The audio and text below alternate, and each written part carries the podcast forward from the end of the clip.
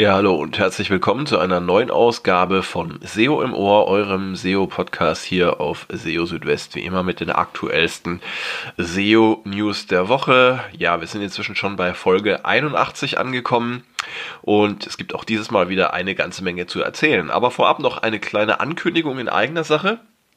Und zwar, wer von euch zufällig dieses Jahr auf der SMX in München ist, ähm, da werde ich zusammen mit dem Markus Höfner einen kleinen Vortrag halten zum Thema SEO Feintuning, beziehungsweise es ist eine, ja, kann man sagen, ein bisschen praxisorientierte Sitzung und ja, darin werdet ihr einiges erfahren über aktuelle Änderungen, die es bei Google gab, was es für Konsequenzen gibt und ähm, was ihr auch dann äh, tun könnt, um da entsprechend euch gut aufzustellen.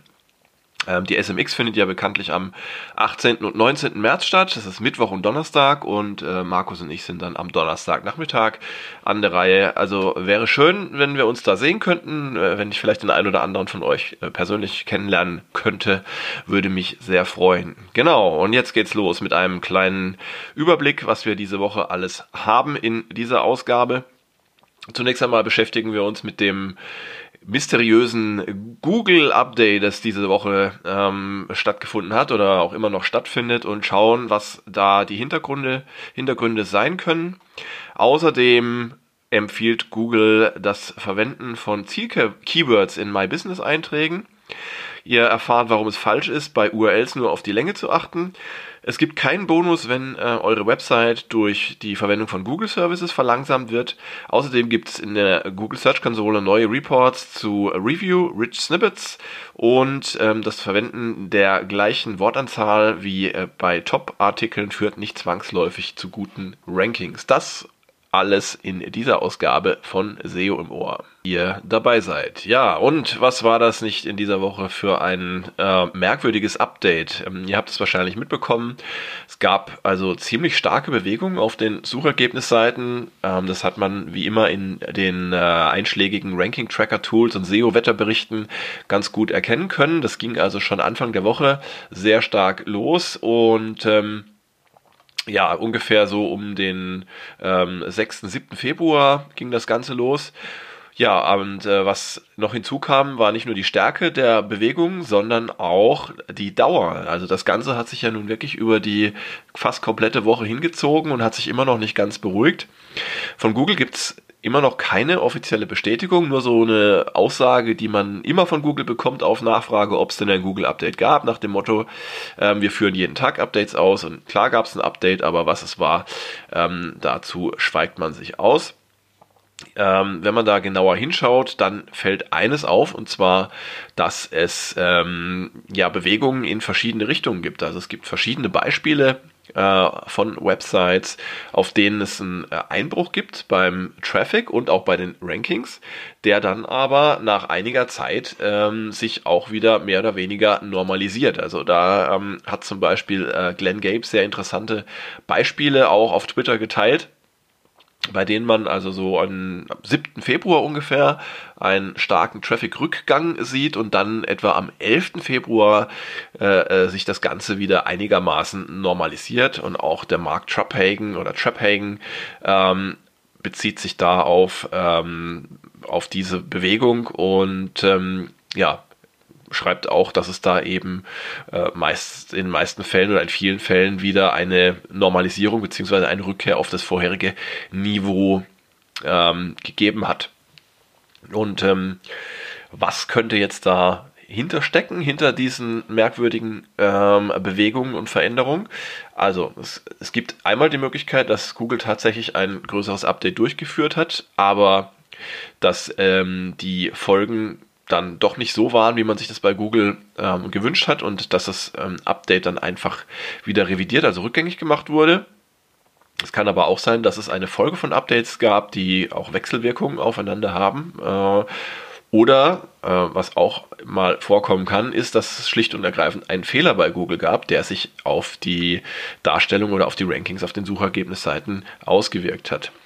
Wie dem auch sei, ähm, es lassen sich keine besonderen Handlungsempfehlungen daraus ableiten, außer dass ihr einfach mal checkt, ob ihr betroffen seid, ob eure Website betroffen ist, ob es da Änderungen gab und falls ja, dann äh, den empfohlenen Maßnahmen folgen, die ich ja auch schon mal besprochen hatte. Also schaut euch genau an, welche Keywords betroffen sind, welche Seiten betroffen sind und ähm, schaut dann mal, ob diese Seiten von der Qualität her, technisch, inhaltlich, ähm, ob die alle okay sind oder ob es da Verbesserungspotenzial gibt. Ja, so viel dazu.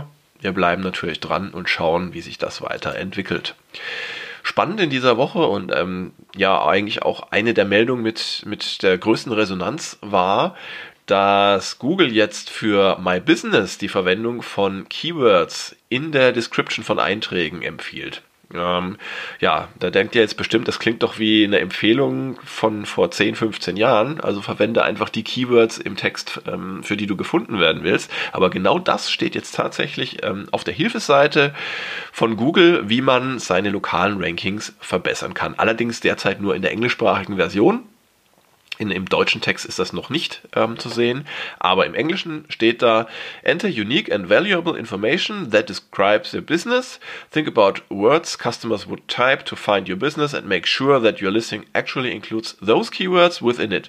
For example, if someone who lives in Dublin, California is looking for an NY pizza restaurant and also you own that business, it would be easier for the customer to find your listing on Google if your description included Harry's NY Pizza in Dublin, CA, instead of only Harry's Pizza in CA. Also ganz simpel.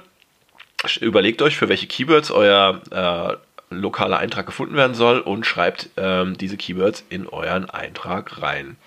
Ich bin mal gespannt, ob diese Empfehlung so bestehen bleibt oder ob Google das nochmal revidieren wird. Aber ja, solange es da steht, hm, sollte man dieser vielleicht auch folgen. Allerdings nicht in der Weise, dass ihr jetzt Keyword-Stuffing betreibt und einfach hier eure Keywords da reinballert in die Description, ähm, sondern versucht natürlich weiterhin auch ähm, natürliche Texte zu schreiben und die Keywords, für die ihr gefunden werden wollt, dann äh, so einzubinden, dass das Ganze auch noch lesbar ist. Ja?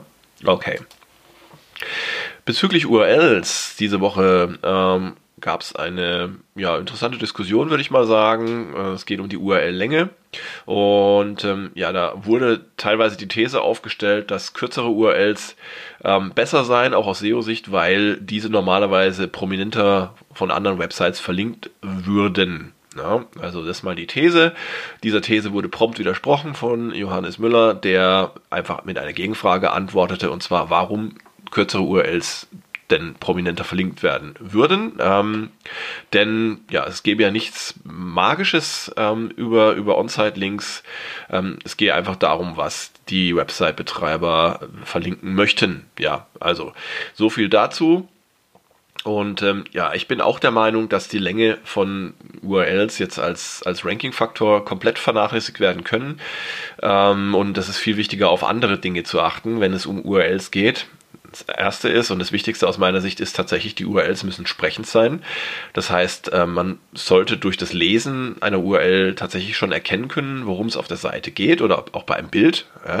Und es kann wirklich auch hilfreich sein, hier mit den passenden Keywords zu arbeiten. Also spricht nichts dagegen, auch die Keywords, die euch wichtig sind für eine Seite in den URLs zu verwenden anstatt irgendwelche kryptischen URLs zu verwenden, ähm, aus denen man gar nichts herauslesen kann.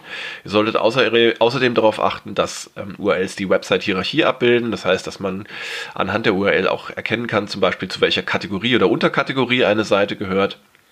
Und ihr solltet aufpassen bei der Verwendung von URL-Parametern, denn die können problematisch sein im Hinblick auf Duplicate Content.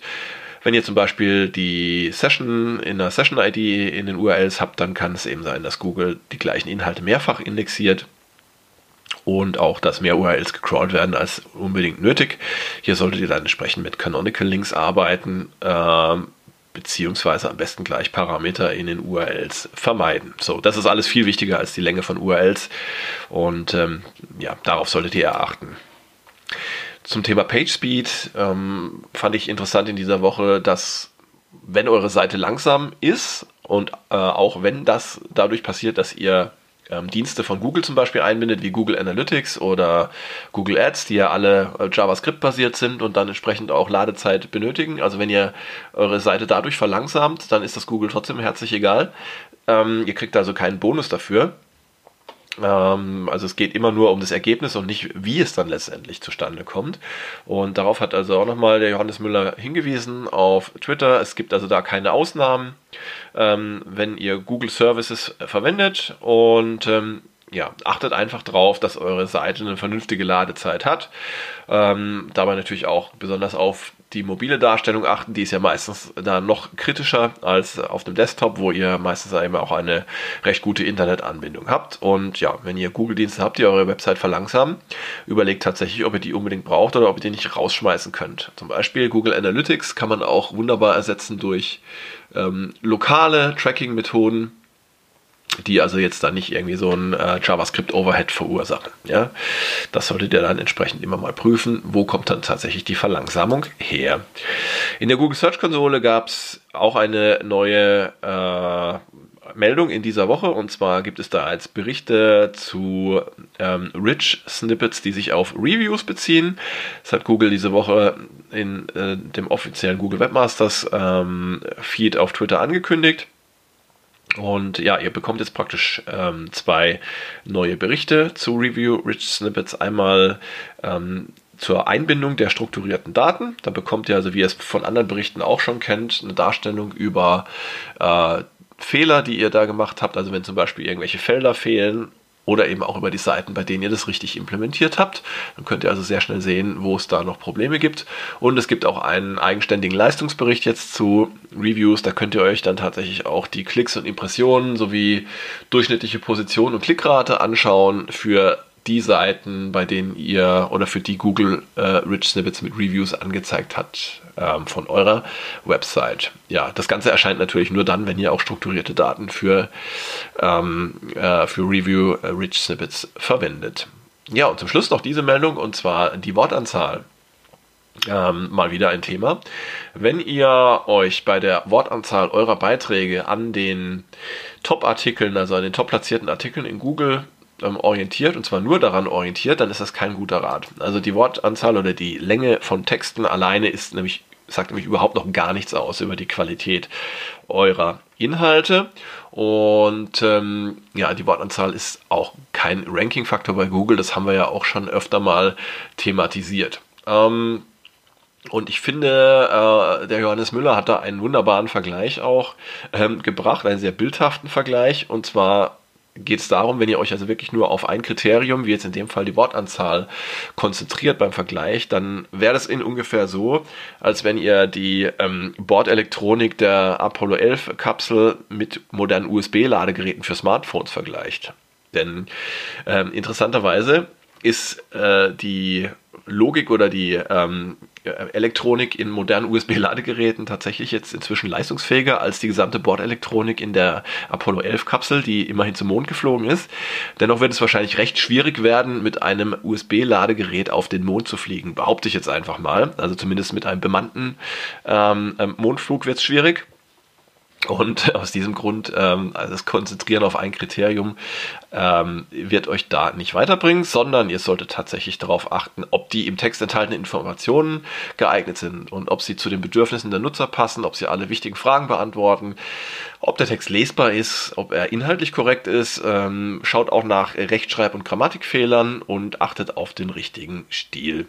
Ja, und äh, nur dann, wenn ihr diese Fragen für euch positiv beantworten könnt, das heißt, wenn ihr darauf achtet, dann passt auch die Qualität und dann habt ihr auch die Möglichkeit, in, mit den äh, Mitbewerbern mitzuhalten.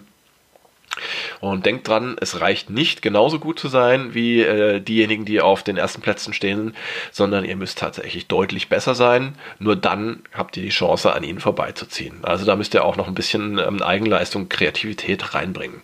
So, und das war's jetzt auch schon wieder hier bei SEO im Ohr. Ich freue mich, dass ihr dabei wart und äh, jetzt stehen uns ja, glaube ich, ein paar frühlingshafte Tage bevor. Genießt es und schaut trotzdem auch gerne wieder hier bei SEO Südwest vorbei.